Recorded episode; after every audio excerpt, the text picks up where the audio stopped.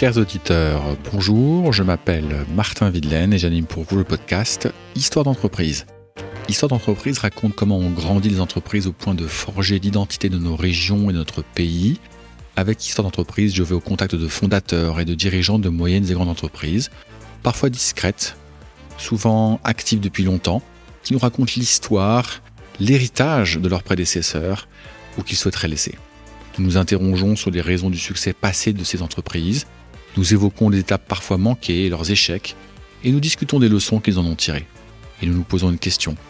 Pourquoi et comment continuer de grandir au service d'un monde de plus en plus rapide?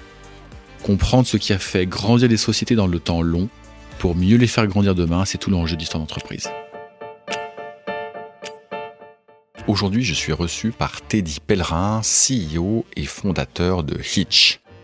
Créé en 2013, seulement 4 ans après Uber, Hitch voulait faire partie des market makers de la mobilité en Europe. Raté, Hitch est toujours là, mais il s'en est fallu de peu que la société disparaisse. Du jour au lendemain, suite à un arrêté préfectoral, Hitch perdra la moitié de ses chauffeurs.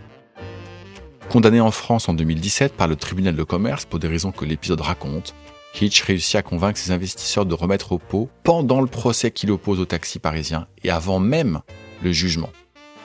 De toute évidence, Teddy et son équipe ne sont pas des brigands. Je crois même que l'on peut dire que Teddy est un good guy, aimé par ses parents et lui-même aimant, diplômé de grandes études. Pourtant, Teddy passera quelques heures derrière les barreaux. Le plus dur a été de prévenir ma mère, dit-il dans l'épisode qui suit. Dans cet épisode, vous découvrirez le dessous des cartes d'un marché où Blablacar, Uber, Jump, Bolt, G7 et tous les autres se battent, et pas qu'à moitié. Vous découvrirez aussi le jeu joué par les ministères de la Justice, de l'Intérieur et de l'Économie, qui se battent également entre eux. Hitch a finalement grandi, et là et bien là. Pour savoir comment, il faudra nous écouter. Découvrez avec Teddy et moi la belle histoire de Hitch, ou comment de nombreux chauffeurs en Europe et en Afrique arrondissent leur fin de mois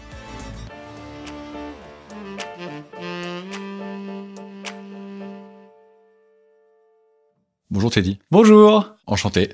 Ben également. On est en plein Paris. J'ai mis euh, quelques minutes pour venir du bureau. Euh, et pourtant, euh, Hitch, c'est pas une société complètement parisienne, parisienne. Ça, on va, on va revenir dessus. Je suis évidemment très, très heureux de, de te rencontrer. Sur ce podcast, on, on interviewe souvent des boîtes qui sont un peu installées depuis longtemps, souvent industrielles. Et en fait, t'es un peu à l'opposé de tout ça. T'es pas installé depuis longtemps, même si t'as eu des gros rebondissements dans l'aventure, ça, tu vas pouvoir nous raconter ça t'es peu ou pas industriel, t'es évidemment beaucoup plus tech, tu fais partie de sociétés qui sont, ils sont très en vue à Paris, mais t'as as une telle histoire que je me suis dit qu'il fallait absolument qu'on puisse se rencontrer et, tu vas nous raconter, euh, nous raconter tout ça en détail.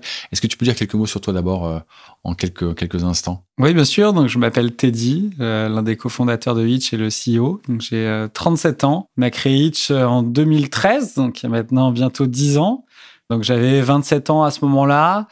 Donc j'ai un parcours, j'ai fait une école d'ingénieur qui s'appelle maintenant Centrale Supélec. Ah oui, d'accord. Euh, qui s'appelait Supélec à l'époque. D'accord. Donc j'ai été diplômé en 2008 et j'ai travaillé pendant trois ans euh, dans l'énergie solaire photovoltaïque où j'ai fait un peu de tout. J'ai fait un peu ingénieur bureau d'études, la gestion de projet. Ah, c'est où C'était chez qui? J'ai été dans plein de petites boîtes euh, qui s'appelaient Sunvie, Sunair et Nature Énergie. J'ai fait trois en, en, trois ans. Sur la dernière, j'ai fait aussi un peu d'achat de panneaux. J'ai fait pas mal de choses différentes. Donc, ce qui était assez marrant d'ailleurs parce que du coup, j'avais une bonne expérience du solaire alors que j'avais bossé que trois ans parce que c'était un domaine assez récent. Puis le marché a commencé à changer, à se consolider. Mm. Moi j'aimais bien les petites boîtes donc ça me correspondait un tout petit peu moins. D'accord. Euh, donc j'ai été au Maroc et une copine d'école qui avait lancé un équivalent de Groupon qui était l'un des premiers sites d'e-commerce euh, au Maroc et donc euh, bah, je me suis retrouvé directeur commercial de cette boîte. Sur c'est MyDeal, c'est ça? MyDeal exactement. Nouveau job, un peu moins G. Première fois dans la tech, et puis ça m'a donné des idées quand je suis rentré en France. Et puis première fois à Casa aussi. Et première fois à Casa, même première fois en Afrique à ce moment-là. D'accord. Là, on est en quelles années avant que tu ne te lances Donc, bah, du Donc coup, 2011, 2013, quoi. 2011, 2000, ouais, 2011 jusqu'à fin 2012, ouais. Qu'est-ce qui t'a donné envie de lancer Hitch? En vrai, euh, quand je suis rentré du Maroc, j'étais pas spécialement parti pour lancer une boîte. Ouais. Il y a deux choses. D'une part, j'ai euh, quelques potes qui voulaient lancer un équivalent d'Airbnb sur la nourriture, donc pour pouvoir aller manger chez l'habitant. Et vu qu'ils étaient salariés et que moi j'étais euh, chômeur avec du temps, un peu d'expérience, ils m'avaient demandé si je pouvais pas le faire avec eux et d'être la, la, seule personne à plein temps au début. Donc j'ai commencé à me poser des questions et notamment la question de si on doit faire un équivalent de Airbnb, sur quoi on le fait. Et à côté de ça, j'ai passé des entretiens, donc je voulais retourner dans le solaire. Là, t'es à Paris, là. Ouais, je suis à Paris. début 2013. Je trouve pas vraiment de, de poste qui me plaît. Et le dernier entretien que je fais, la personne que je rencontre me dit, mais j'adorerais te recruter, mais si je te recrute dans trois mois, t'es plus là. Donc, je lui demande pourquoi. Et il me dit, bah, je pense qu'on pourra pas t'offrir le niveau de liberté dont tu as besoin. Donc là, ça a commencé un peu à me titiller. Je me suis ah dit, ouais, peut-être qu'en fait. Peut-être qu'il avait raison, en fait. Et je pense qu'il avait raison, ouais, qu'il était, était brillant. Ouais. Donc du coup, bah, j'ai commencé à creuser euh, la piste avec mes potes sur euh, l'équivalent de Airbnb. Et moi, je croyais pas trop au fait d'aller manger chez l'habitant, parce que quand on crée une marketplace, bah, il faut que les deux parties soient gagnantes. Donc euh, il faut que le du coup restaurateur gagne de l'argent, mais quand on cuisine chez soi, on va cuisiner pour 4-5 personnes, c'est pas évident. Et il faut que la personne paye moins cher, sinon c'est compliqué. Donc du coup, j'ai assez vite abandonné. Je leur ai proposé d'autres pistes, dont celle de Hitch je leur ai dit, si on doit faire un équivalent de Airbnb sur quelque chose, moi, je le verrais plus sur euh, la mobilité. Il y a déjà Blablacar sur la longue distance et en fait, il faudrait essayer de trouver un moyen de faire la même chose sur la courte distance. Donc, l'idée de base, elle vient un peu de ça. Vraiment, l'économie Blablacar, ils en étaient où en 2013 C'était déjà gros. Hein. C'était déjà gros, ouais. Ils étaient euh, pas aussi gros qu'aujourd'hui, mais ils étaient déjà quand même bien connus. Et en 2013, il y avait déjà effectivement Uber. Donc, on voyait qu'on pouvait mettre en relation des euh, conducteurs et des passagers en temps réel.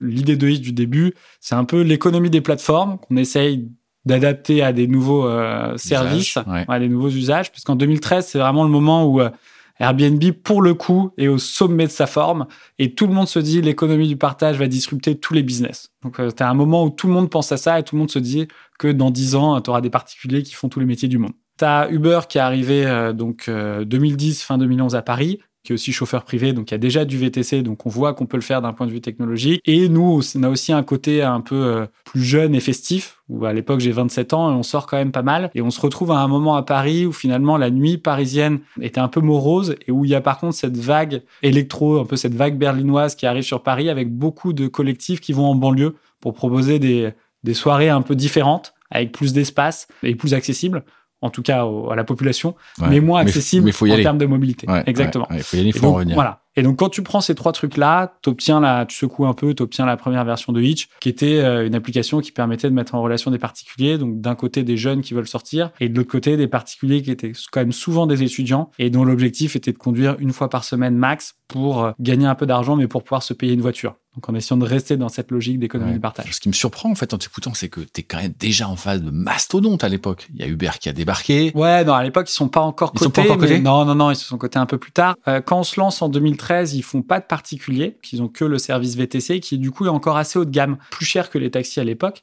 Aujourd'hui, les gens se plaignent beaucoup de la qualité de service de Uber qui s'est dégradée, mais ce que les gens ont oublié, c'est qu'au début, quand il y avait les bouteilles d'eau, etc., c'était quand même vraiment plus cher qu'aujourd'hui, quoi. Donc il s'est quand même passé deux trois choses entre temps. Du coup, en venant sur le modèle entre particuliers on se dit qu'il y a effectivement un créneau parce qu'on va être deux fois moins cher que euh, ce qui existe. Par contre, on est un peu en retard de phase, effectivement, et notamment par rapport à Lyft, qui est le concurrent de Uber aux États-Unis, lancé courant 2012. Et ils sont déjà quand même assez gros. Quand on se lance, ils ont déjà levé 60 millions de dollars. Et donc, il y a les débats en Californie sur est-ce qu'un chauffeur doit être professionnel pour conduire ou pas. Et finalement, la Californie va permettre à n'importe qui de devenir chauffeur professionnel. Donc, tout le monde peut conduire aujourd'hui sur Uber et sur Lyft. Après, quand on conduit sur ces plateformes, on a des taxes à payer, etc. C'est normal. On n'a pas besoin de passer une licence supplémentaire comme c'est le cas en France. Du coup, Uber commence à réagir et va aussi sur le modèle du particulier et annonce, OK, nous, on va jamais démarrer sur le particulier parce que euh, notre modèle à la base, c'est les pros et tout ça. Donc, c'était les limousines euh, là-bas. Par contre, dès qu'il y aura un équivalent de Lyft qui se lance quelque part, si au bout de six mois, personne les a interdits, on y va. Et c'est exactement ce qui s'est passé en fait en France. On s'est lancé en septembre 2013 en février 2014, ils ont sorti Uber Pop. Ah la vache. Donc, tu as montré le chemin à Uber pas montrer le chemin, ah, il l'avait déjà vu aux États-Unis. Mais disons qu'ils se sont posé la question, je pense, sur tous les pays, est-ce qu'on va faire du particulier ou pas Parce que forcément, ça donne un accès à un marché qui est beaucoup plus gros. D'une part, parce qu'on a beaucoup plus de chauffeurs, ce qui était un des enjeux à l'époque, mais en plus, parce qu'en réduisant les prix, on, tout de suite, on, va sur un marché qui est beaucoup plus accessible. Bien évidemment, ils tentent Uber Pop et très vite, effectivement, on se retrouve face à, face à Uber Pop et donc face à Uber et donc face à des gros mastodontes. Ouais. Après, euh, voilà, j'avais 27 ans, je me posais pas ce genre de questions, quoi. ouais, tu fonces, quoi. Oui, voilà je reviens maintenant sur Itch. Aujourd'hui, en France, parce que Itch n'est pas forcément ultra connu à Paris, ça fait quoi de différent, de plus, de moins que les gros mastodontes que tu viens de citer? Après, la, mobilité, ça reste quand même une commodité. Hein. À la fin, ce que les gens veulent, c'est euh, de la fiabilité, donc combien de temps tu attends pour avoir ton chauffeur, euh, de la sécurité et du prix? C'est sûr que nous, on n'est on pas leader en France, même si on a, on a bien grossi, euh, voilà, mais on n'est pas l'acteur le plus fiable. En tout cas, à Paris. En banlieue, c'est un peu différent. Quand tu dis fiable, ça veut dire le plus gros, c'est ça? Le... Ouais, c'est ça.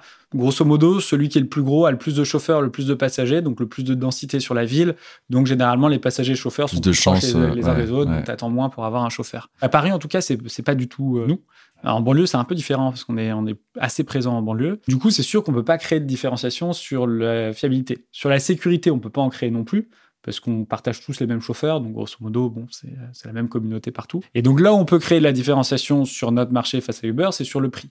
La stratégie pour Hitch, pour réussir à être moins cher que Uber tout en ayant les chauffeurs, parce qu'il faut quand même aussi réussir à avoir les chauffeurs, c'est de prendre des commissions plus basses. Donc euh, ce qu'on a essayé de faire depuis des années, c'est de réussir à faire une boîte rentable en prenant 15% de commission, là où Uber prend 25% de commission. Ce qui est marrant, c'est qu'en plus, pendant des années, tout le monde pensait qu'Uber n'arriverait pas à devenir rentable, même avec 25% de commission.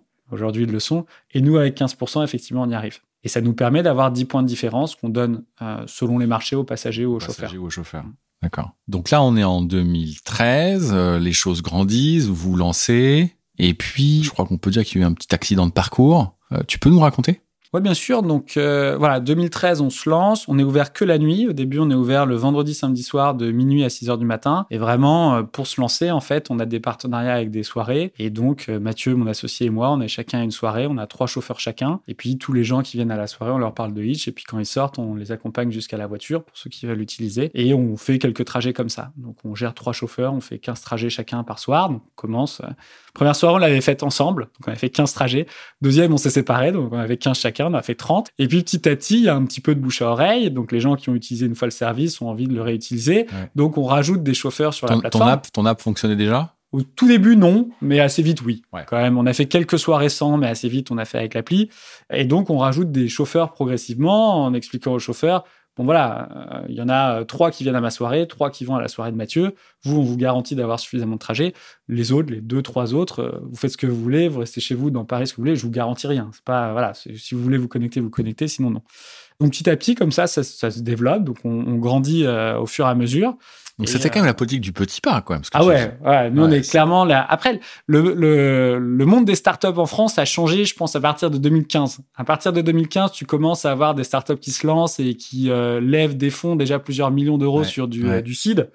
Nous, en 2013, c'était encore à juste avant. Euh, donc ouais, c'est vraiment euh, petit pas par donc Les premiers mois, c'est les petits pas. Ouais, j'ai fait ça pendant un an quand même. Et donc petit à petit, ça s'est développé comme ça.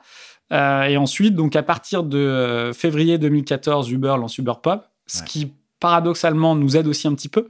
Parce qu'en fait, forcément, Uber, euh, énorme machine. Donc, euh, tout le monde parle d'Uber Pop. Donc, forcément, beaucoup plus de gens veulent devenir euh, chauffeurs d'Uber Pop ou passagers d'Uber Pop. Et nous, nos chauffeurs, à ce moment-là, vraiment, ils nous aiment bien, quoi. Parce que moi, je les connais tous, je les rencontre tous. T'as pas du tout le même rapport entre. Non, mais parce que t'étais plus petit aussi. Exactement. Donc, tous mes chauffeurs vont aussi sur euh, Uber Pop, bien évidemment. Et quand ils sont sur Uber Pop, qu'est-ce qu'ils disent à leurs passagers? Venez chez Hitch, ils sont, ils sont plus sympas, etc., etc. Et en fait. Ah, c'est les chauffeurs qui ont ah, fait votre Bien sûr. Hein.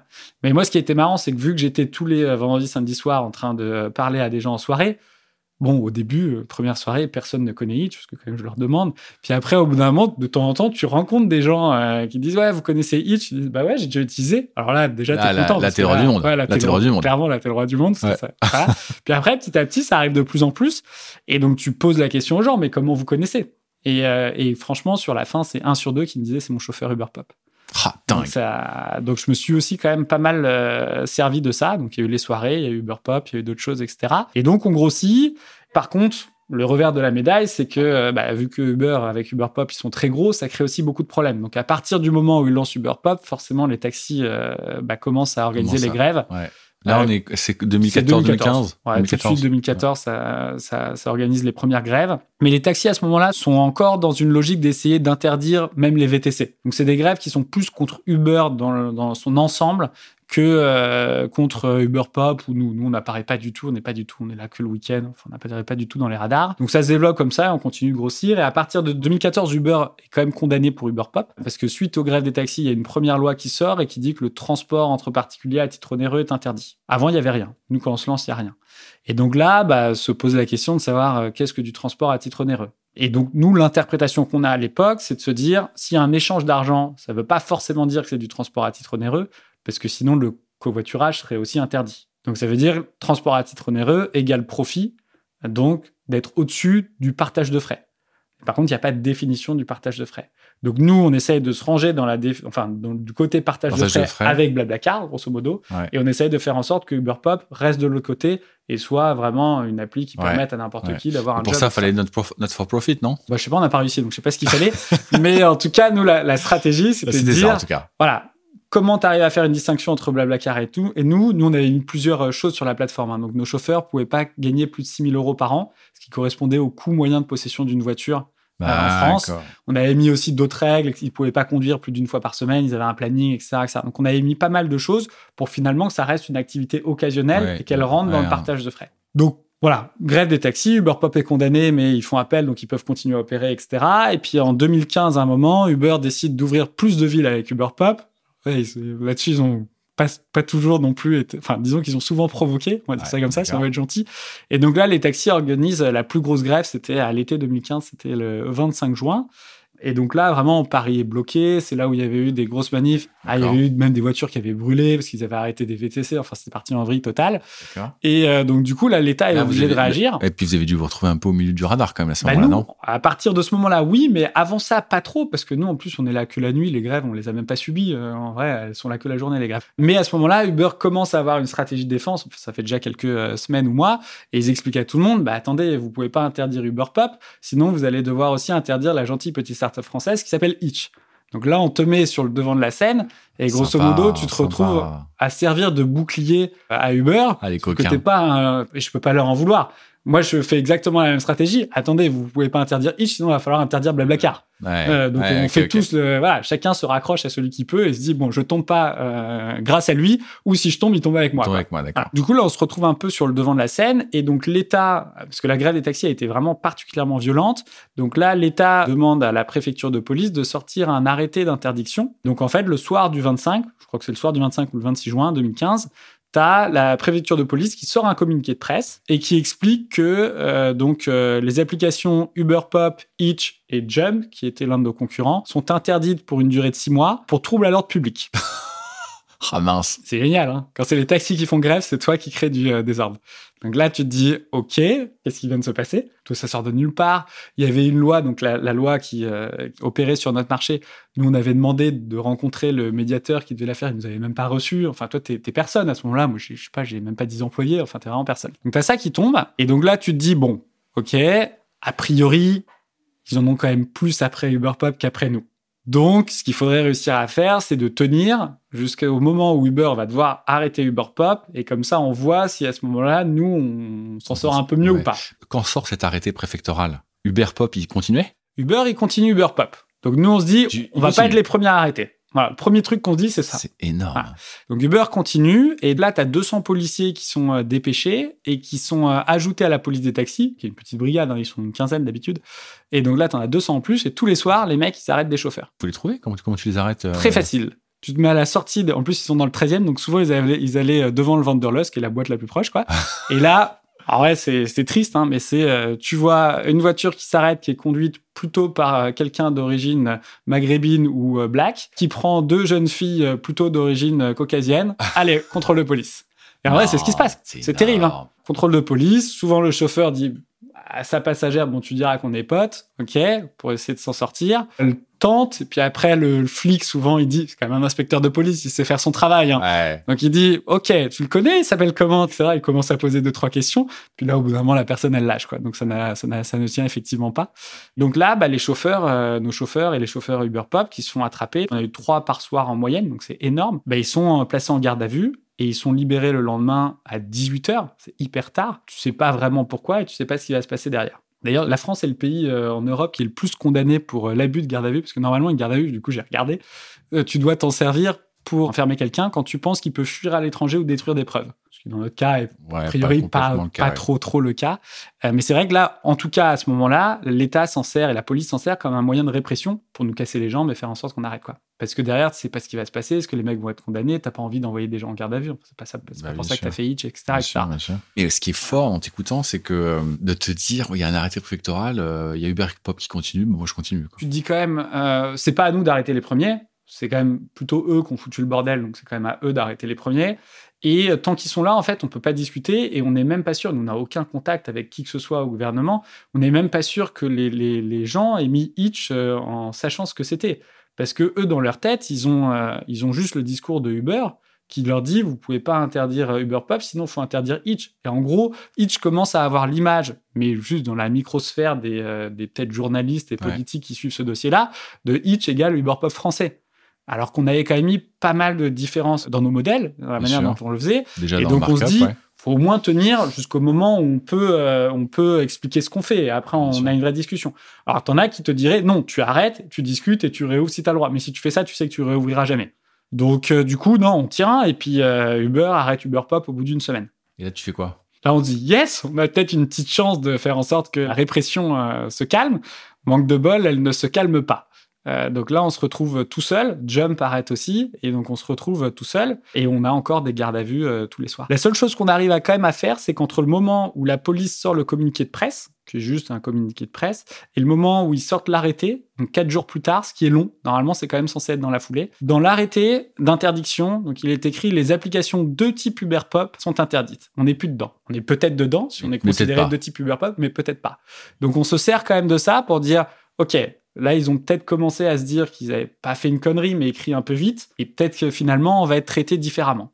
Et donc on joue un petit peu toujours pas à parler euh, au préfet, au gouvernement Non, non parce qu'en plus c'était compliqué à l'époque parce que les taxis dépendaient de l'intérieur. C'est un peu moins accessible. Donc le ils seul dépendent, ils dépendent de qui aujourd'hui? Des transports, ce qui est quand même plus logique. Du coup, police, taxi, euh, les deux dépendent de l'intérieur, donc c'est compliqué. Quoi. Ils peuvent pas dire oui à un et non, à, et non à l'autre. C'est pas évident. Donc les seuls qui euh, s'intéressent un peu à ce qu'on fait à ce moment-là, c'est l'économie. C'est cabinet Macron. Parce que Macron, euh, voilà, avec son image de réformateur, on est en 2015, hein, il commence à se ah, préparer peut-être. Donc il s'intéresse un peu à ce qu'on fait, donc on rencontre son cabinet. Et en gros, pendant, on a fini par rencontrer l'intérieur, mais ça a pris euh, du temps. Et les taxis voulaient vraiment pas qu'on rencontre l'intérieur. Ils ont vraiment tout fait pour pas qu'on puisse les rencontrer. Ça a pris quand même un peu de temps, mais en gros, pendant toute cette phase-là, qui a duré l'été, quoi, grosso modo. Mais tu perds des chauffeurs tous les jours en 2015. Ah, déjà, on les prévient tous. Le moment de l'interdiction, on leur a, on a envoyé un mail à tout le monde en leur expliquant ce qui se passait. Tu te souviens combien avait de chauffeurs à cette époque-là? Je sais combien de trajets on faisait. On faisait euh, 30 000 trajets par semaine. Ça commençait à faire. Et on a, euh, sur le premier week-end, enfin, on a perdu la moitié, quoi. en vrai, on devait avoir, je pense, au moins 10 000 chauffeurs. Mais on se dit, bon, de toute façon, il vaut mieux leur dire. Si tu leur dis pas, t'en as qui finissent en garde à vue alors que tu les as pas prévenus compliqué, c'est pas top. Et puis pour eux, c'est pas sympa quand même. Donc on prévient tout le monde. Il y a la moitié qui décide d'arrêter, l'autre moitié qui se disent qu'ils vont réussir à éviter les contrôles. Puis on avance comme ça, et puis on les tient informés euh, régulièrement. On leur dit bon voilà, on était dans le communiqué de presse, on n'est plus dans l'arrêté. Voilà pourquoi on considère que c'est une bonne chose. Blablabla.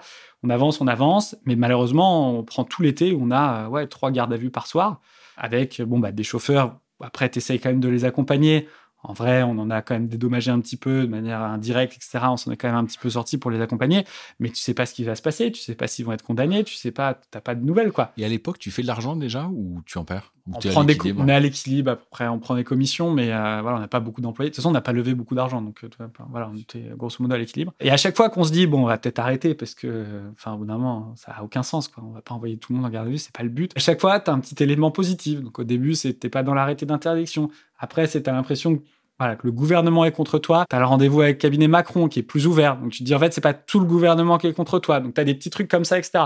Après, tu te rends compte que tes premiers chauffeurs qui ont été arrêtés, la plupart finalement, il se passe rien il n'y a pas de poursuite. En gros, on a eu 300 chauffeurs qui ont été arrêtés et qui ont fait une garde à vue sur l'été. Tu en as 50%, donc 150, ils n'ont jamais eu de suite. Tu en as 40%, euh, ils ont eu ce qu'on appelle une procédure un peu accélérée où c'est de la reconnaissance de culpabilité. Donc on leur propose de reconnaître que ce qu'ils ont fait est illégal. Ils ont une petite amende à payer, 200-300 euros, et derrière, il n'y a pas de suite. D'accord ils nous demandent notre avis, on leur dit bah, prenez-les, ça évite, enfin prenez l'amende, ça évite d'aller plus loin, ce qui nous nous arrange pas parce que du coup ils reconnaissent qu'ils font quelque chose bah, d'illégal. Ça nous arrange pas, mais bon. Et t'en as 10%, euh, donc t'en as 30 qui eux vont devant le juge. Ils sont directement attaqués et on verra après, on découvrira après que c'était les 30 qui avaient des antécédents euh, judiciaires pas forcément des gros trucs, tu vois, mais ils avaient déjà été arrêtés par la police. Et donc, ils ont pris les pires dossiers. C'est vraiment, c'est vraiment dégueulasse, en vrai. Tu prends les pires dossiers et, tu, les, envoies devant le juge, comme ça, tu dis, ouais, le mec a déjà, soit il a déjà, je sais pas moi, une fois conduit, euh, perdu son permis, conduit une fois sans permis, ou euh, je sais pas moi, dealer de la drogue, ou tout ce que tu veux. Donc, on se retrouve euh, dans cette situation-là. Et puis, quand on a les premiers mecs qui vont en audience, bah, finalement, on gagne. Donc, tous les premiers jugements, tous les, les chauffeurs gagnent, pas nous, mais les chauffeurs gagnent. Et pourquoi ils gagnent? Bah Parce qu'en fait, donc souvent des vices de procédure, mais même sur les premiers, on n'a pas eu que des vices de procédure. La procureure qui attaque les chauffeurs pour euh, activité illégale de la profession de taxi. Sauf qu'un taxi, normalement, c'est quelqu'un qui prend des passagers dans la rue. C'est ce qui fait que c'est un taxi. S'il prend des gens via une application, c'est un VTC. Et s'il n'a pas la licence VTC, à la limite, c'est un VTC illégal. Mais si tu nous attaques sur du taxi et que, euh, bah, en fait, euh, t'as pris personne dans la rue, tu fais pas du taxi clandestin. Donc en plus, on gagne les premières audiences. Donc on est là, on se dit, bon, bah, c'est pas si mal. Donc on continue. Et puis, donc, courant l'été, on arrive finalement à avoir un rendez-vous avec l'intérieur. Euh, ah, L'ambiance devait être un petit peu moins chaleureuse que chez Macron. franchement, ils ont été plutôt sympas, euh, enfin corrects, enfin en tout cas correct. avec nous. Clairement, bon, ils nous expliquent que c'est compliqué et qu'en plus il y a quand même une vraie pression des taxis. Et on comprend aussi, hein, en vrai, euh, je comprends hein, que les taxis soient inquiets. Nous, on essayait justement de se positionner comme un acteur qui euh, pouvait aider à trouver des solutions sur ce marché-là. Parce que grosso modo, si on veut aller très très vite, les taxis, de quoi ils avaient peur? De perdre en chiffre d'affaires et que la licence de taxi euh, leur coûte plus cher. enfin, perdre en valeur. Ce qui est leur retraite. Parce que souvent, ils déclarent pas grand-chose, les taxis. Donc, euh, c'est quand même souvent ce qui leur paye leur retraite. Et donc, du coup, nous, on avait fait pas mal de propositions, notamment de créer un fonds qui permettait de, sur chaque trajet sont faits par des applications, donc nous, mais aussi les VTC et aussi G7, bah, de financer finalement la perte de la valeur de la licence et de compenser en points retraite. Voilà, on avait fait des trucs comme ça. On avait dit, bon, en fait, quand tu es chauffeur euh, de taxi, souvent les taxis avant, il n'y en avait pas assez à Paris. Tout le monde se souvient qu'avant Uber, il y, en avait pas assez. De, de, de taxi. Ouais. Avant que voilà, avant les applis, c'était quand même le bordel.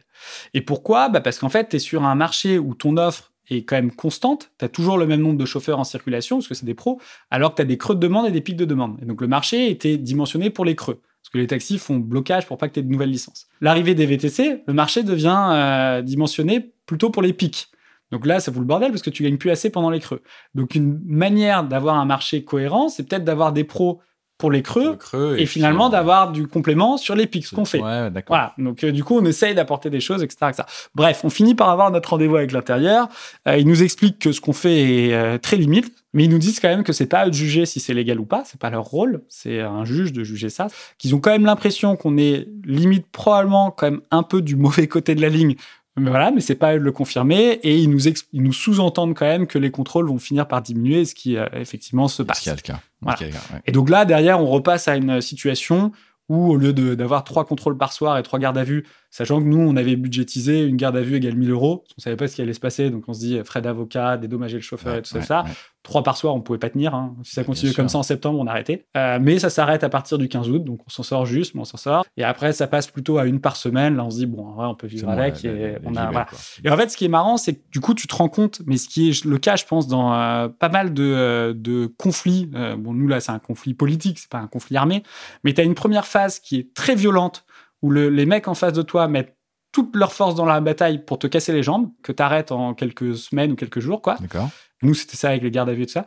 Et si tu arrives à tenir, après, tu vas sur un, t'es plus sur le, le, la guerre éclair et tu vas sur un, rapport de force un peu long, voilà, un rapport de force un peu plus établi où à la fin, nous, la résolution du conflit passe par une décision de justice. Voilà. Et du coup, c'est fini l'intimidation et tu passes dans, OK, on va construire la suite et on verra comment la justice tranche. Donc, jugement? Donc jugement euh, un peu après, ouais. ouais 2017, hein, c'est ça. Ouais, il a, ça a pris du temps parce que 2015 on s'en sort, 2016 nouvelle grève des taxis contre nous et donc là l'État nous met en garde à vue nous pour calmer un peu les taxis qui du coup annulent, enfin pas annulent la grève mais vous, c'est-à-dire euh, toi l'équipe dirigeante? Euh, Mathieu et moi, ouais. ouais, ouais. Ah donc t'as fini au trou. J'ai fini en garde à vue aussi. Ah mince. Dans ma petite cellule à un moment. mince. Combien d'heures? Euh, Juste la journée. Ça, on n'a pas fait la nuit. Oh là là. On n'a pas fait la nuit. Plus dur, c'était, probablement de prévenir ma mère. Parce qu'en plus, avant la garde à vue, donc t'as, as, l'annonce des, euh, oh, euh, les taxis annoncent qu'ils vont faire grève. Et là, au début, c'est contre Hitch. Vraiment, et voilà. Et nous, on arrive à plutôt bien jouer parce qu'on commence à avoir un peu plus d'expérience sur les crises. Et on arrive petit à petit à déminer et à montrer un petit peu, notamment parce qu'on apporte beaucoup de solutions, de propositions, etc., que bon, si t'enlèves Hitch, Enfin, ça n'a pas changé le monde du taxi, en vrai, ce qui était le cas. Et les taxis étaient encore dans un, dans un combat plutôt contre les VTC. Ce qu'ils voulaient juste, c'était la fin de Uber et des VTC. Et donc, petit à petit, la grève qui était au début contre Hitch devient plutôt une grève contre, les, VTC. Et nous, on fait partie, entre guillemets, de ça, mais on n'est plus l'élément euh, central. Malgré tout, on est quand même placé en garde à vue, parce que je pense que ça permet à l'État de donner un gage au taxi en mode, vous voyez, on s'en occupe. Parce que vraiment, la garde à vue. Pour envoyer quelqu'un en garde à vue, il faut qu'il y ait un petit motif. Quoi. Ils avaient commencé à faire le dossier, ils avaient un dossier, ouais. Mais vraiment, elle est décidée, genre, c'est une semaine avant la grève, quoi. Donc, c'est vraiment là. Et notre avocat nous avait dit, bon, de toute façon, tu vas vite voir si c'est une garde à vue politique ou pas. si elle sort dans la presse, euh, la vitesse à laquelle elle sort et la nature du média dans laquelle elle sort te montrent à quel point c'était l'idée ou pas. Elle est sortie le lendemain matin dans Le Monde. C'est dinguissime ton truc. Donc bon, bah tu le sais. C'est quoi ton état d'esprit euh, Tu le ressens comment en fait Non, alors ça reste quand même une garde à vue. C'est pas un moment, euh, c'est un peu impressionnant quand même, tu vois. Tu dois pas emmener large. Pas... Oui, voilà, exactement. Donc tu fais pas, tu fais pas non plus le malin. Après déjà quand on est arrivé, les, euh, les policiers ont vraiment été sympas avec nous. Euh, tu vois, ils disent bon, vous n'allez pas passer la nuit ici, vous inquiétez pas, on vous met en garde à vue puisqu'on veut que vous répondiez à nos questions, mais blablabla. Ils te rassurent quand même un petit peu. Et en avais même quand on était en cellule, ils passaient, ils disaient ah c'est vous Hitch. Ils nous disaient franchement, je sais pas ce que vous faites là, je suis vraiment désolé. Donc voilà, on a quand même, pour le coup, euh, on est tombé sur des gens euh, très corrects avec très nous, bien. ok ce qui est déjà bien. Après, tu te dis que c'est un passage obligé, tu sais pourquoi aussi l'État le fait. Ouais, je peux pas te laisser dire ça. Tu peux pas dire euh, le, passage en garde de vue, c'est un passage obligé. Alors, c'est pas un passage obligé de tout le monde, mais nous, dans notre cas, on, se doutait que ça, ça pourrait arriver, que c'était aussi une manière de faire redescendre la pression vis-à-vis des taxis. Et en fait, la garde à vue débouche sur quoi? Sur une mise en examen. Ce qui est drôle, euh, c'est que je te vois, on se connaît pas. Euh, t'es dit, c'est la première fois qu'on se rencontre. Je te vois, t'es à la cool, t'es en sweatshirt, en tennis, c'est le bazar dans, ton, dans tes bureaux. Tu donnes l'impression, en tout cas, d'être un garçon cool, cool dans le sens, euh, ouais, les choses sont simples, on va pas se prendre la tête, euh, tu vois. Et ce qui est très marrant, c'est que cette image que tu renvoies, que nos auditeurs ne, perçoivent pas, mais que j'essaie de décrire, elle est quand même radicalement opposée à la, à, j'allais dire l'obstination, c'est pas forcément le terme, à ton envie d'avancer, d'avancer, d'avancer, d'avancer, d'avancer, et, et, je peux finir en prison, ben tant pis, je continue d'avancer, quoi. Non, parce que voilà. Et à côté de ça, je pense que euh, à la limite l'image cool que tu décris, euh, je l'ai aussi dans la manière dont j'appréhende le boulot, où j'ai beaucoup de distance par rapport au boulot. Et en vrai, assez vite, tu te dis aussi, bon, ben, qu'est-ce qui va se passer? On met en garde à vue 24 heures. À la fin, donc, on aura une audience, ce qu'on attend parce qu'on a envie d'avoir une décision euh, mm. de justice. Parce qu'en fait, nous, ce qui nous est chier, c'est, ça aurait été d'arrêter sans avoir de décision de justice. Parce que là, vraiment, ça veut dire que tu t'es fait casser les, jambes et tu as dû arrêter par la force et pas parce qu'il euh, il y a eu un jugement qui t'explique pourquoi. Bien sûr, euh, donc, on voulait continuer jusque-là.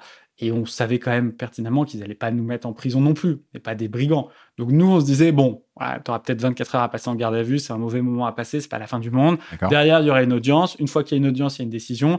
Ensuite, soit on a gagné, soit on a perdu. Bon, on arrête. C'est pas la fin du monde non plus. Ça reste qu'un job. En vrai, euh, voilà, j'ai la chance d'avoir fait des bonnes études et tout ça. Demain, je veux chercher un job, j'en trouve un. Donc j'arrive quand même à avoir pas mal de distance par rapport au truc. D'accord. Donc ça te fait pas plaisir. je pense que ça fait jamais plaisir d'aller en garde à vue.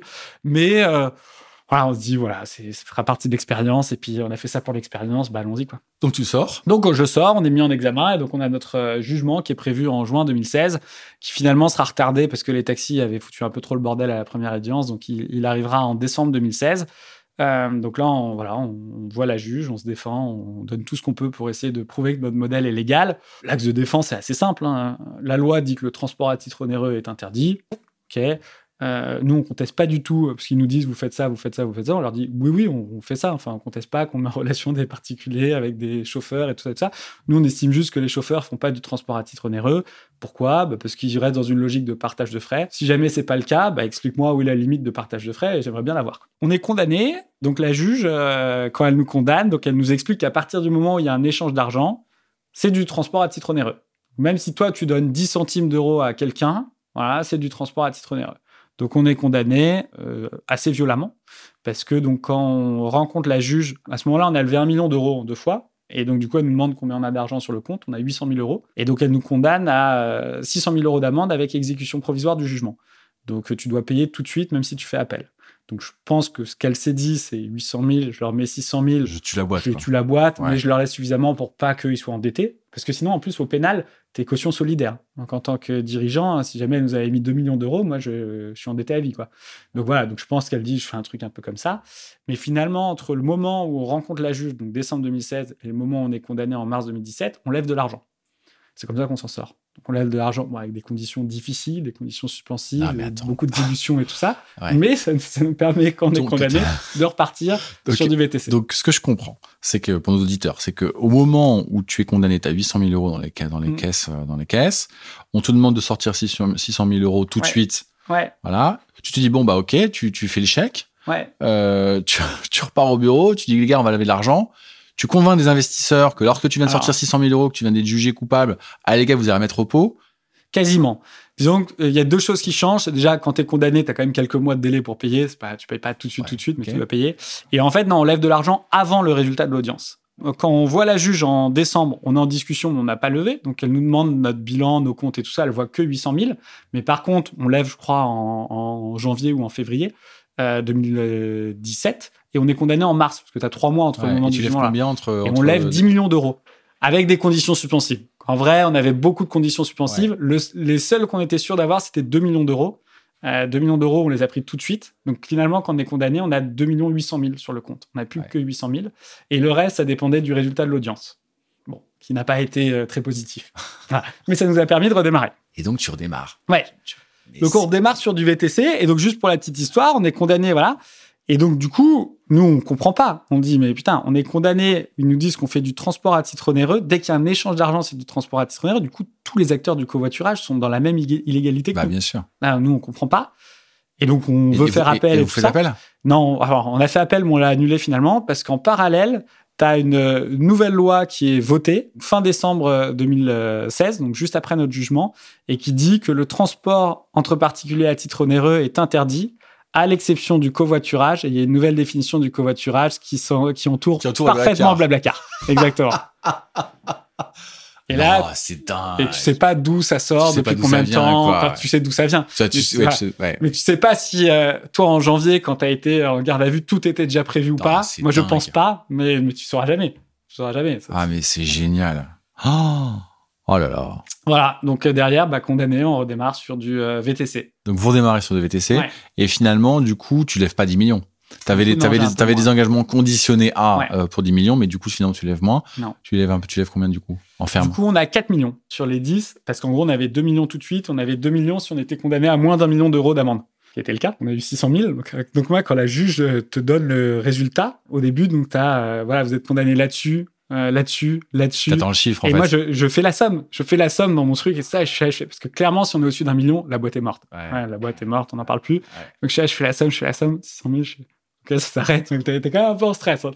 Et, euh, et, donc on redémarre sur du VTC, ce qui est pas évident à l'époque non plus parce que euh, vu qu'on était quand même sur un service entre particuliers, les chauffeurs pros, qui soient taxi ou VTC, nous aimaient pas particulièrement. On était quand même un peu aussi euh, pas l'ennemi à abattre et tout ça. Mais en même temps, il y avait deux choses qui nous ont aidés. D'une part, euh, le marché du VTC avait beaucoup changé entre le moment où on s'est lancé et où clairement Uber était plus cher que les taxis. Et voilà.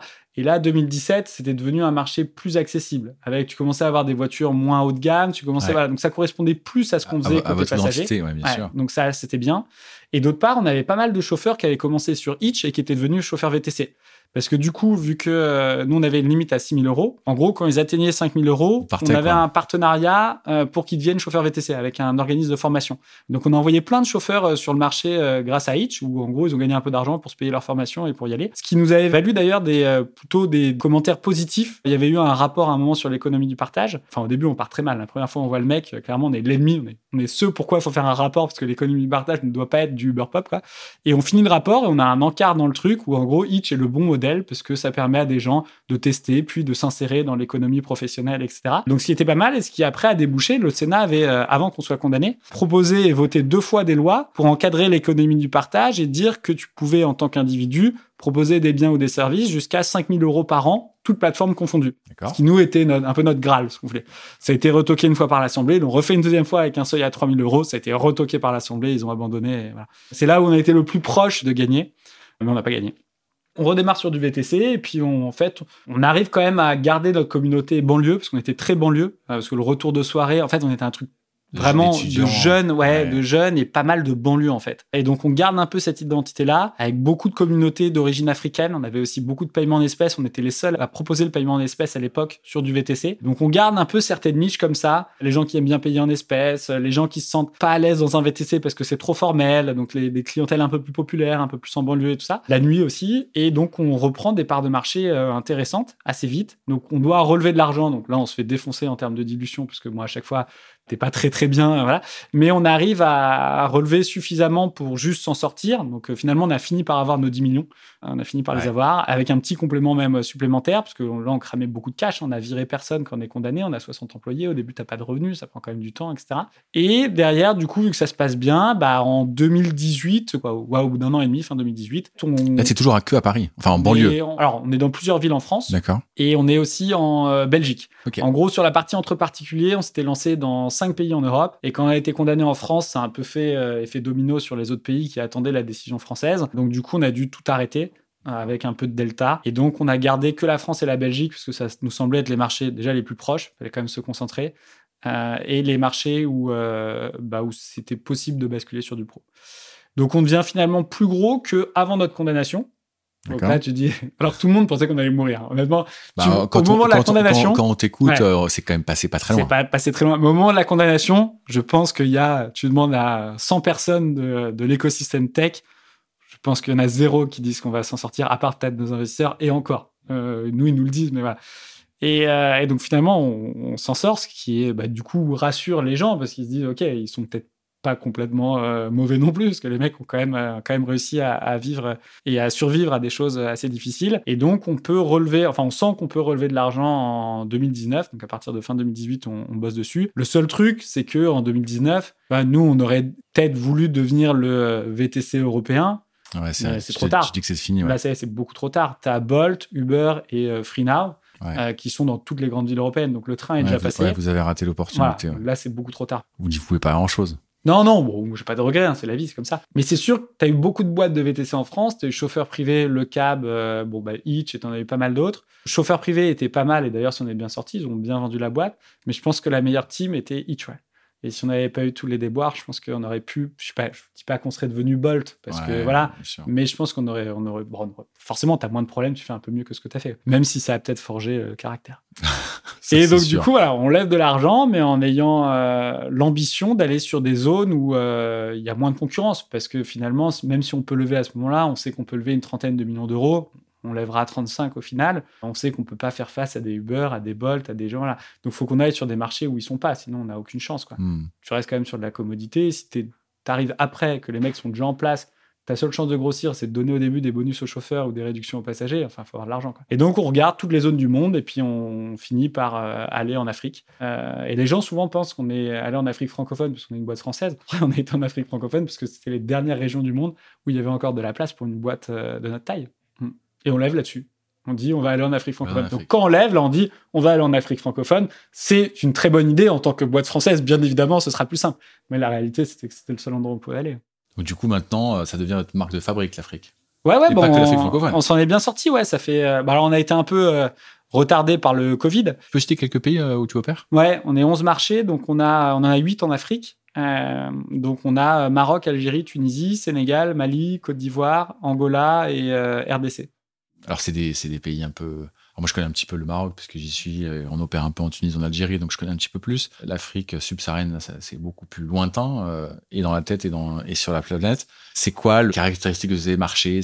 Ça fonctionne différemment, évidemment, mais c'est quoi les grandes, les grandes différences que tu observes par rapport à la France ou la Belgique, par exemple? Mais d'une manière générale, l'Europe a été un cas particulier parce que tu regardes dans la, toutes les régions du monde, soit en Asie, en Amérique latine, même aux États-Unis, à la fin, les plateformes ont permis à n'importe quel personne de devenir un chauffeur professionnel. D'avoir des revenus complémentaires. D'avoir des revenus complémentaires ou plein temps, euh, selon ce que tu as envie de faire. Alors bien entendu, tu payes des taxes et il n'y a pas de problème. Au contraire, tout est tracé, donc c'est facile de payer des taxes.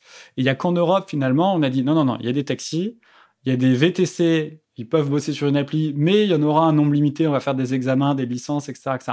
Donc c'est plutôt l'Europe qui a un cas particulier dans le monde. Toutes les autres régions du monde, dont l'Afrique, euh, bah, en fait, n'importe qui peut être chauffeur. Et ce qui est intéressant, moi, je trouve, en Afrique, c'est que du coup, tu es déjà sur une mobilité informelle. De toute façon, la plupart de l'économie est informelle en Afrique subsaharienne. Et en fait, toi, là, tu rajoutes de la technologie. Et donc, ce qui est sympa, c'est que tu as un peu plus de sécurité et de confort pour le passager. Souvent, tu as à peu près les mêmes prix que dans la rue. Tu n'arrives pas à créer de différence par rapport à la rue. Par contre, tu rajoutes d'autres choses. Et si ça se développe bien, bah, petit à petit, tu peux essayer de bosser avec l'État pour professionnaliser le marché et faire en sorte qu'à terme, il y ait des taxes qui soient... Tu récupères des taxes aussi, non, pour l'État qui, ouais, alors faut pas qu'ils les mettent trop vite parce que vu que la rue n'en a pas, si toi on te met 20% de charge alors que la rue en a zéro, ça marche pas. Ça, marche pas. Mais petit à petit, tu regardes par exemple en Algérie, on a 5%. Et c'est prélevé par la plateforme et payé pour le compte du chauffeur par la plateforme. Et ça, c'est sympa. Et donc petit à petit, moi, je pense que voilà, le fait de digitaliser des économies qui sont informelles, bah, ça va effectivement permettre aux États d'avoir des recettes un peu complémentaires. Et donc tu dis que dans ces pays-là, les, les, niveaux de prix sont comparables entre euh, les taxis informels, je sais pas comment il faut le dire. Euh. Ouais, c'est ça. Ouais. En fait, tu regardes, nous en, bon, en Europe, un trajet c'est grosso modo euh, autour un peu moins de 20 euros, quoi. En Afrique, c'est 3 euros. Tous les pays d'Afrique, c'est ton trajet privé avec un chauffeur, c'est 3 euros. La voiture coûte à peu près la même chose dans tous les pays. L'essence, ça peut varier, mais bon là, c'est pas le, gros du budget. Et le salaire du chauffeur, grosso modo, c'est voilà, à peu près la même chose euh, partout. Donc tu as 3 euros de trajet, on prend 15% de commission, on gagne un peu moins de 50 centimes d'euros par trajet, et puis il euh, faut faire tourner la boutique. Comment tu vois les choses évoluer pour un pour un Tu nous as dit, moi en fait finalement, euh, si je veux grandir, il faut que je grandisse dans des pays où il y a peu d'acteurs, où il n'y a pas d'acteurs, pour que je prenne des parts de marché, puis ça va devenir mon identité, ma marque de fabrique, mon ADN marché, que sais-je.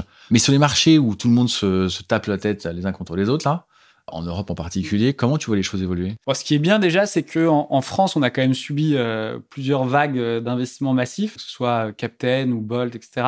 Et on a toujours réussi à s'en sortir et à continuer à grossir ou quand ils dépensent vraiment beaucoup d'argent à être, euh, à être flat. Ce qui est bien, parce que ça aurait pu être différent. Donc ça montre déjà qu'on arrive à créer de la différenciation en France parce qu'on a plus de proximité avec les chauffeurs, parce qu'on a une marque différente, parce qu'on euh, a des, voilà, du cash, on a des espèces, on a d'autres choses, etc., etc. Donc déjà, en gros, nous, on sait qu'on a l'Europe qui est à peu près rentable euh, si on la prend toute seule. Grosso modo, moi, l'Europe, j'ai assez de revenus pour payer bah, les personnes qui bossent sur l'Europe, le marketing, mais aussi les personnes qui construisent la tech. D'accord. Donc si je prends ça, c'est rentable. Après... Euh, ça, c'est combien de people, en, grosso modo? C'est un peu moins de 200. D'accord. 150, ouais, 150, 200. D'accord. Et ensuite, moi, l'Afrique, du coup, pour l'instant, euh, je veux que ce soit euh, plutôt là où on a le plus de croissance et qu'on arrive à avoir des boîtes localement rentables, donc qui peuvent payer pour leur people en, local, pour leur marketing, mais qui n'ont pas contribué pour le développement de la, tech. La tech, je la laisse en Exactement. Donc, si on arrive à faire ça, déjà, c'est pas mal. Donc, ça, c'est bien. Et ensuite, si on a des bonnes positions en Afrique, bah, du coup, derrière, on se dit, on a des marques intéressantes où il y a quand même plus d'opportunités tu vois, moi aujourd'hui, je peux pas aller faire un, la livraison de euh, repas comme Uber Eats ou ce genre de truc. Tu as déjà Deliveroo, tu as Uber Eats, tu as plein. C'est beaucoup trop cher. c'est beaucoup trop cher. Par contre, en Afrique, tu as quand même pas mal d'opportunités. Donc on se dit, alors moi, je vais plutôt rester sur la mobilité, mais voilà, une fois qu'on a une marque forte sur le ride-hailing, probablement on pourra et on commence à se poser la question de développer des nouveaux business. Donc c'est un peu ça la stratégie de, de Hitch. Après, pour répondre à ta question, oui, en Afrique, il y a des gros concurrents. De temps en temps, on tombe face à des mastodontes. Il y a beaucoup de, de boîtes russes qui viennent en Afrique. Ah, euh, Yango, qui est la filiale de Yandex, qui est le Google russe, euh, notre plus gros concurrent en Afrique. Mais euh, tu vois quand même que bah, un Uber va pas en Afrique francophone. Ils ont pas envie. Les mecs, ils font 120 milliards de GMV par an. S'ils veulent grossir de 20% par an. Les mecs, s'ils vont en Afrique francophone, même s'ils prennent toutes les villes d'Afrique francophone, ça va peser rien du tout dans la balance et ça va leur créer, c'est là où ça va leur créer le plus de problèmes. En gros, c'est quand même des marchés plus compliqués, qui vont prendre un peu plus de temps et qui sont un peu plus petits. Donc, une boîte comme Itch, nous, si on réussit bien ces marchés-là, c'est game changing pour la trajectoire de la boîte. C'est pas le cas des mastodontes. Donc, tu sais que même si, soit ils y vont pas, ou même s'ils y vont, ils ont pas le même focus. Alors que toi, si tu les perds, t'as perdu, quoi. Donc, toi, t'es un mort de faim sur ces marchés-là. Que pas exactement. Comme dans tout marché, les petits acteurs peuvent quand même s'en sortir, heureusement. Qu'est-ce que tu en tires de toutes ces années d'entrepreneuriat? Ça fait quand même euh, bientôt dix ans. Qu'est-ce que tu as envie de partager avec euh, ceux qui nous écoutent? Au-delà de l'histoire de Hitch, qui est une magnifique histoire, c'est un peu le phénix qui est, qui est de ses cendres. Voilà, je sais que en tout cas, euh, au début, on n'avait pas non plus une énorme ambition quand on a démarré Hitch. L'appétit est venu un peu en mangeant. Et par contre, moi, ce que j'aime bien dans notre aventure, c'est même si on a eu des difficultés, même si, voilà, parce qu'en fait, moi, j'ai toujours pris du plaisir. Et je pense que euh, c'est quand même ça qui reste le plus euh, intéressant et le plus important. Donc voilà, ça dépend des profils des gens qui nous écoutent. Mais en tout cas, si vous, si vous pensez à lancer une boîte, il faut quand même que euh, le sujet vous plaise, que vous soyez passionné, parce que sinon ça va être compliqué. Et si vous lancez une boîte, souvent, la plupart des gens ont, voilà, ont peur du fait que ça peut échouer. Si ça échoue, comment je vais rebondir, etc., etc. Moi, la réalité, j'ai jamais eu peur de ça. Et je pense que Hitch est un bon exemple. Peut-être parce que tu étais jeune, non? Peut-être, mais aussi parce que mais... non, et aussi parce que je pense qu'en fait, quand tu crées une boîte, tu vas plus vite en termes d'expérience. Et le pire, et c'est ça, je pense, à la limite, le, entre guillemets, le conseil, ou je sais pas s'il y a une euh, synthèse ou un bilan à faire de Hitch, c'est qu'en vrai, on s'en fout, hein, ça reste qu'un job. Hein. Et donc, euh, allons-y, amusons-nous. Et puis, ça marche pas, ça marche pas, c'est pas grave. Hein. Tu crois que toutes tes équipes, elles pensent ça? Alors, ce qui, quand on a été condamné, tu vois, il y avait des gens, euh, des équipes qui, euh, ouais, étaient vraiment pas bien. T'en as qui pleuraient et bah, tout, et ça. Mais parce qu'ils se disent, je vais perdre mon job. Euh, mais donc pour eux, c'est aussi un job. Bien sûr. Je pense que tout, tout le monde n'a pas forcément le recul que toi tu as personnellement sur ton propre job. Ouais, mais donc c'est pour ça que l'histoire de Hitch, je pense, est, intéressante parce qu'elle aide à prendre du recul. Parce qu'à la fin, tu dis, bon, si toi, tu as des merdes, tu dis, bon, à la limite, c'est moins que l'autre. Tu as toujours un mec qui a plus de merde que toi. Hein. T'en trouves toujours. Hein. et moi, j'en ai trouvé qu'on avait bien plus que moi aussi. Il hein, n'y a pas de souci. Euh, donc, euh, je pense que c'est ça. Ça aide à relativiser. À la fin, ça reste qu'un job. Et puis, bon, c'est bon. Si jamais ça marche pas, c'est pas grave, on fera autre chose. Bon, génial. Euh, Écoute, c'était c'était absolument dément comme histoire. Je, te souhaite de, je te souhaite évidemment de de grandir en Afrique. Je sais pas qu'on s'y retrouvera. Euh, nous, on est un petit peu là-bas, euh, pas du tout encore en Afrique subsaharienne. J'espère qu'un jour on y sera, mais pour l'instant on n'y est pas du tout. Euh, et puis, bah, je te souhaite une, une, longue et belle histoire pour Rich. Ce serait quoi après, après l'Afrique et après l'Europe? Bah, Tu commences à regarder? Voilà, on est une boîte qui a maintenant 10 ans, euh, qui est donc euh, proche de la rentabilité, qui est quand même sur un secteur où il y a eu beaucoup d'argent investi, et notamment nous, parce qu'on a dû aussi euh, lever de temps en temps parce qu'on avait des petits sujets. Donc à un moment, moi, mes investisseurs vont vouloir sortir, donc il y a deux choix possibles. Hein. Soit un jour, on a une proposition de rachat et, et donc on, la prend, et puis voilà, et puis c'est peut-être la fin de l'aventure pour moi ou soit un jour on a euh, une proposition de partenariat, donc avec euh, un changement d'investisseur et voilà, donc un rachat, mais ou avec un nouveau projet dans lequel moi j'ai envie de m'inscrire. Et, et donc là, euh, ouais, on, on essaye de devenir vraiment leader en Afrique avec, avec d'autres activités aussi. Ouais. Magnifique. Merci Teddy. Bah merci.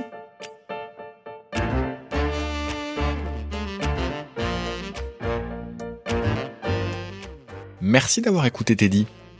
Quand on vous dit qu'il faut de la résilience pour entreprendre, je crois que l'histoire de Fitch le prouve. Tous les dirigeants sont forts dans leur tête.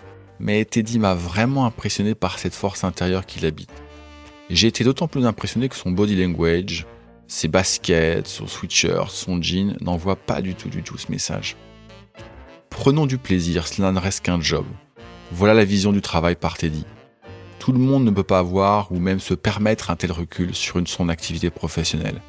Mais c'est peut-être tout de même là le principal enseignement de l'histoire de Hitch. Peut-être vous-même vous, arrive-t-il de vous demander si vous serez encore avec le même job demain ou après-demain. Rappelez-vous alors, comme Teddy, que ce n'est qu'un job. Et je rajouterai, faites de votre mieux. Toujours, tous les jours. S'il vous plaît, notez 5 étoiles le podcast, abonnez-vous et parlez-en autour de vous. Croyez-moi, c'est très très utile. Toutes les histoires d'entreprise sont également disponibles sur le site de bluebirds.partners, site de la communauté d'indépendants que j'anime et qui conseille ou remplace des dirigeants. C'est toujours pour moi un immense plaisir de vous faire découvrir des sociétés sous un jour nouveau. J'espère que vous en tirez le même plaisir. Encore merci pour votre soutien et à très bientôt.